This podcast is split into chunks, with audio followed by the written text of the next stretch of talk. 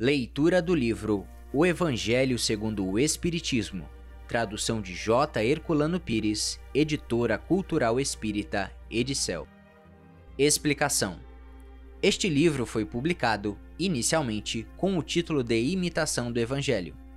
Kardec explica o seguinte: mais tarde, por força das observações reiteradas do Sr. Dider e de outras pessoas, mudei-o para O Evangelho segundo o Espiritismo. Trata-se do desenvolvimento dos tópicos religiosos de O Livro dos Espíritos e representa um manual de aplicação moral do Espiritismo. A 9 de agosto de 1863, Kardec recebeu uma comunicação dos seus guias sobre a elaboração deste livro. A comunicação assinava o seguinte: Este livro de doutrina terá influência considerável, porque explana questões de interesse capital não somente o mundo religioso encontrará nele as máximas de que necessita, como as nações, em sua vida prática, dele aurirão instruções excelentes. Fizeste bem ao enfrentar as questões de elevada moral prática do ponto de vista dos interesses gerais, dos interesses sociais e dos interesses religiosos.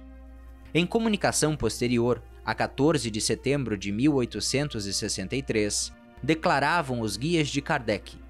Nossa ação, principalmente a do Espírito da Verdade, é constante ao teu redor, e de tal maneira que não o podes negar. Assim, não entrarei em detalhes desnecessários sobre o plano da tua obra, que, segundo os meus conselhos ocultos, modificastes tão ampla e completamente. E logo adiante acentuavam: Com esta obra, o edifício começa a liberar-se dos andaimes e já podemos ver-lhe a cúpula a desenhar-se no horizonte. Estas comunicações, cuja leitura completa pode ser feita em obras póstumas, revelam-nos a importância fundamental de O Evangelho segundo o Espiritismo na codificação kardeciana. Enquanto o Livro dos Espíritos nos apresenta a filosofia espírita em sua inteireza e o Livro dos Médiuns a ciência espírita em seu desenvolvimento, este livro nos oferece a base e o roteiro da religião espírita. Livro de cabeceira, de leitura diária obrigatória, de leitura preparatória de reuniões doutrinárias, deve ser encarado também como livro de estudo para melhor compreensão da doutrina. A comunicação do Espírito de Verdade colocada como prefácio, deve ser lida atentamente pelos estudiosos, pois cada uma de suas frases tem um sentido mais profundo do que parece à primeira leitura. A introdução e o capítulo 1 constituem verdadeiro estudo sobre a natureza, o sentido e a finalidade do Espiritismo.